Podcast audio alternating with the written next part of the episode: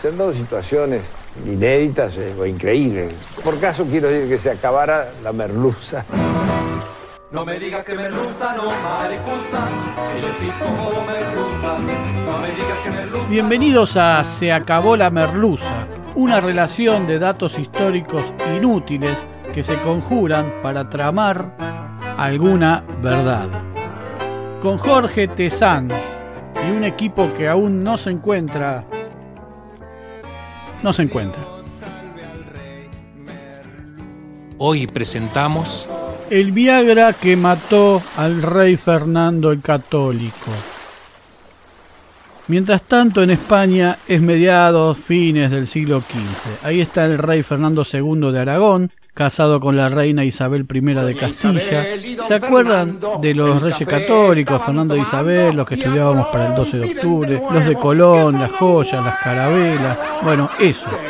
Fernando e Isabel se quieren casar, pero ella es su prima segunda, y entonces debían pedir una bula papal, un permiso. Para eso enviaron a un amigo a ver al Papa, un tal Rodrigo Borgia, quien luego fuera elegido Papa con el nombre de Alejandro VI y que como tal les concediera a los reyes el título de católicos en 1496. Es decir, que cuando fue el viaje de Colón, el primer viaje de Colón, todavía no eran los reyes católicos. Se ve que tenían una amistad con este Rodrigo Borgia, que luego les arregla algunos asuntos a lo largo de los años. En realidad se habían casado en 1469 casi en secreto con una bula falsificada de un papa ya muerto, lo que les valió la excomunión. Borgia les consiguió la bula verdadera a cambio de un título de nobleza y la ciudad de Gandía para su hijo. Hay quienes aseguran que Borgia ya tenía la bula en su bolsillo antes de negociar esos privilegios. Dicen que el rey nació en Zaragoza de casualidad el 10 de marzo de 1452, cuando su madre estaba de paso por la villa de Sos, que era un pueblo que se ve que había muchos argentinos, no sabemos,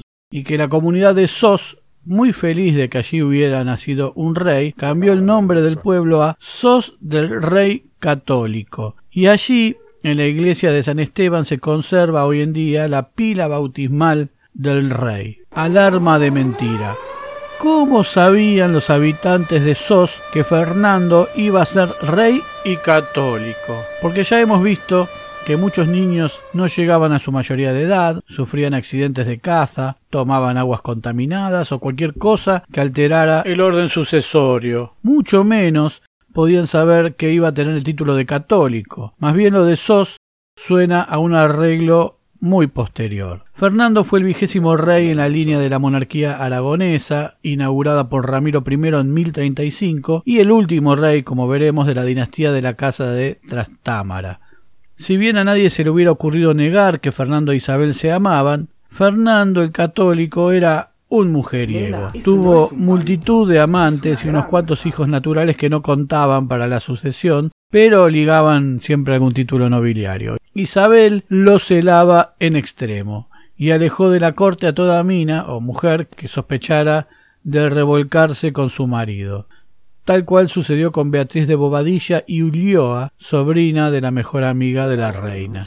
Con Isabel tenían una hija, Juana I de Castilla, más conocida por su apodo La Loca, cuyo trastorno mental hoy ha sido puesto en duda y en otros casos reafirmado. ¿Acaso porque desde niña no mostraba ningún apego a la Iglesia católica en un momento en que había que desmarcarse rotundamente de los moros que hasta hacía diez minutos habían gobernado y manejado España? Por el motivo que sea, tanto sus padres primero como luego su hijo, Carlos I de España y Carlos V de Alemania, trataron de que no ejerciera sus cargos reales. La reina Isabel, ya enferma, no quiere que a su muerte Juana sea reina de Castilla, así que nombra a Fernando, su marido, regente de Castilla, hasta que Carlos I fuera mayor de edad. No vamos a abundar en datos sobre Juana porque darían para una charla en especial, pero la chica se había casado con su primo tercero, Felipe de Austria, apodado el Hermoso, un Habsburgo. La muerte del príncipe Juan, hijo de los reyes católicos, y de su nieto Miguel de la Paz, había dejado el matrimonio sin herederos a los reinos de Castilla y de Aragón. La heredera sí o sí era Juana. Durante años los reyes católicos habían casado a sus hijos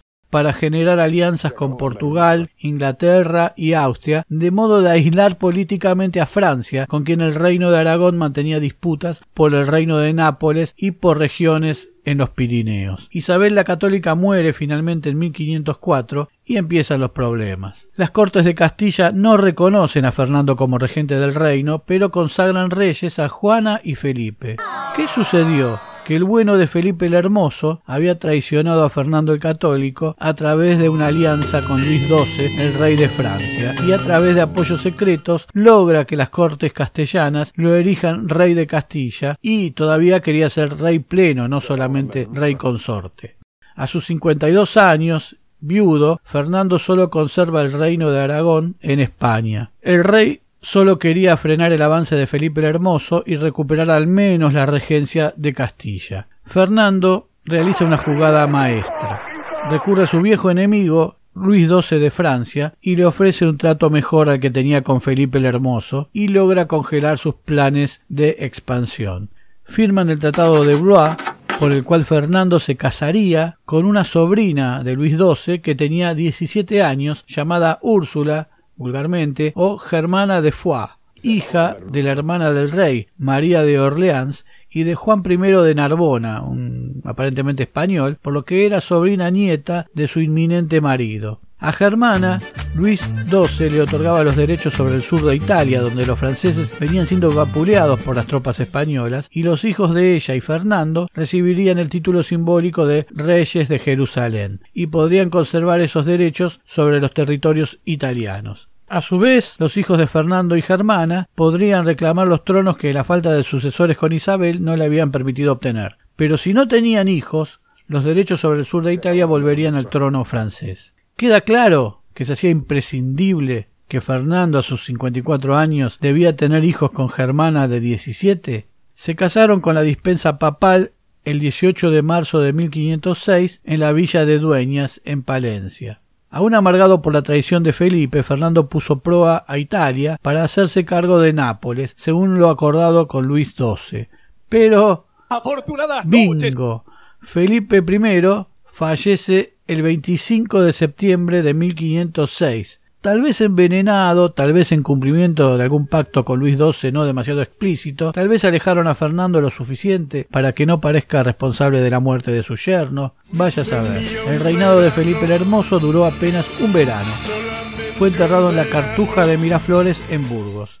La muerte de Felipe empeoró el estado mental de su esposa, Juana, quien decidida a ganarse definitivamente el apodo de loca, un par de meses después desentierra el cadáver, dicen que lo embalsama y emprende con el cadáver el viaje más demencial que registra la historia de España, rodeado de funeral y pompa de una turba de clérigos entonando el oficio de difuntos, como en triunfo, en un carruaje tirado por cuatro caballos, solo en jornadas nocturnas. Juana, embarazada de ocho meses, viaja con el fiambre con el fin de enterrarlo en Granada, según la supuesta voluntad de Felipe. Llega a Torquemada, donde da luz una niña, Catalina, que con los años sería reina de Portugal. Como aquí en 1810 la ausencia de la reina en sus funciones genera una disputa de poder entre su suegro, Maximiliano I de Habsburgo, el cardenal Cisneros, un funcionario que asumió la regencia y el propio Fernando el Católico. En el verano de 1507, el rey católico retorna a España, decidido a recuperar el poder que dos años antes le habían arrebatado en Castilla. Tras desembarcar en Valencia, se adentró en tierras castellanas a través de Soria y en Tórtoles de Esgueva, un pequeño pueblo próximo a Burgos, pactó un encuentro con su hija Juana, que concurrió de noche, solo acompañada por una escolta y el carro en el que iba el ataúd de su esposo Felipe. Fernando acude con los grandes de Castilla, el arzobispo de Toledo, el marqués de Villena y todas las figuritas. Y finalmente logra que Juana lo nombre regente de Castilla y para evitar que en el futuro reclamara sus derechos fue encerrada en el castillo de Tordesillas donde permaneció hasta su muerte en 1555. Germana la nueva mujer del rey, era una mujer alta y corpulenta, descrita como poco hermosa, algo coja, gran amiga de holgarse en banquetes, huertas, jardines y fiestas, muy diferente a su antecesora Isabel. Tres años después de la boda, el 3 de mayo de 1509, nació el príncipe Juan de Aragón, pero solo sobrevivió unas horas. El cadáver se trasladó al monasterio de Poblé, panteón real de la dinastía aragonesa. La pareja pretendía un heredero que no venía. La diferencia de edad era de 36 años y era evidente que a sus 57 años Fernando necesitaba algo de ayuda, ya no para engendrar un varón, sino al menos para empezar a intentarlo. Así, el rey y su esposa recurrieron al principal afrodisíaco de la época, que consistía en las criadillas o testículos de toro, pues se creía que la fuerza y virilidad de ese animal se transmitía a quien los comía. Pero el ansiado descendiente no llegaba. Es aquí cuando un segundo brebaje entra en escena. La sustancia no solo no habría ayudado a Fernando a concebir, sino que hasta le habría provocado males peores. Los cronistas Sandoval y Pedro Mártir de Anglería coinciden en explicar que la reina germana, ansiosa por tener hijos, le había suministrado un feo potaje que lo había perjudicado tanto que nunca más tuvo un día de salud y acabó por matarlo. Luis de Comenge señala que al rey Fernando le dieron potaje de testículos de toro y cosas de medicina que ayudaron a la generación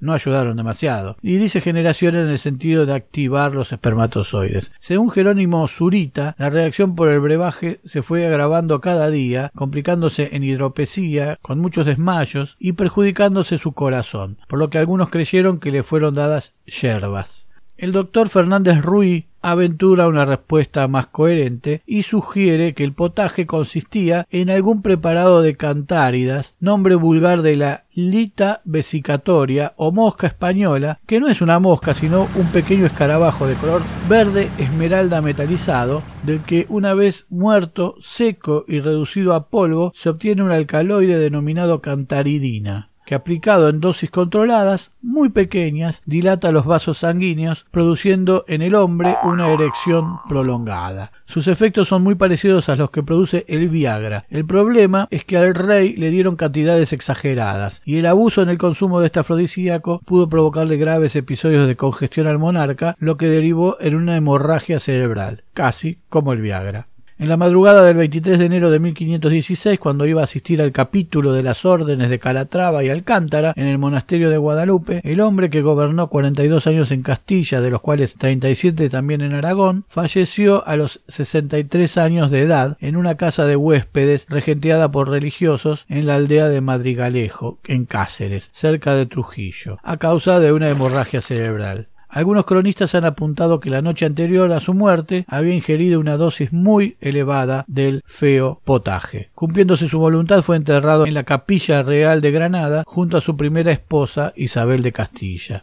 El rey dejó todas sus posesiones a su hija Juana, reina de Castilla, que al encontrarse inhabilitada para reinar se dio la corona de Aragón, incluidos sus reinos italianos y una parte de Navarra, a Carlos de Gante, futuro Carlos I de España y V de Alemania, el famoso Carlos V del que hablamos aquí hace un rato. Germana de Foix contrajo segundas nupcias con el marqués flamenco Juan de Brandenburgo, del séquito personal de Carlos V, y a la muerte de éste se casó por tercera vez con otro Fernando de Aragón, duque de Calabria e hijo de Fadrique I de Nápoles. Con ninguno de ellos Germana de Foix tuvo sucesión. O ella era estéril, o las sobredosis de cantáridas acababan con sus maridos antes de lograr nada. El uso de la cantárida o pastillita verde se convirtió en el afrodisíaco de referencia hasta el siglo XVII, en que cayó en desuso a consecuencia de sus muchos efectos secundarios, producía irritaciones gastrointestinales y molestias urinarias con erección espontánea del pene y del gran número de envenenamientos del que fue responsable. Pero recuperó el auge en el siglo XVIII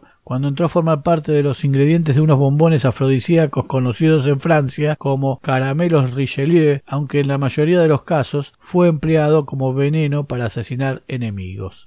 La casa de Santa María, un enorme complejo que ocupaba toda una manzana a la salida del pueblo, en la que murió el rey Fernando, no resultó beneficiada como el pueblo donde nació. Fue abandonada y desmantelada, y solo una habitación se salvó de la demolición, la que ocupó el rey en el momento de su muerte. Convertida con el paso del tiempo en pajar y almacén, fue rescatada hasta que en 1980 fue declarada Monumento Nacional de España. El rey Fernando, al morir su esposa Isabel, la calificó como la mejor y más excelente mujer que nunca rey tuvo, llegando a decir que su muerte es para mí el mayor trabajo o dificultad que en esta vida me podría venir. Tal vez fue así. Se acabó la merluza. ¿Qué querés, Cipriano? Muy pronto nuevos capítulos de Se acabó la merluza. Se acabó la merluza es idea, redacción, recopilación y hace lo que puede Jorge Tezán. Muchas gracias. No olvides de seguirnos en las plataformas, poner like, suscribirte, campanita y todo lo que la red social admita. Hasta pronto. del sereno, ándate a la cama que si no mañana anda con la tonta.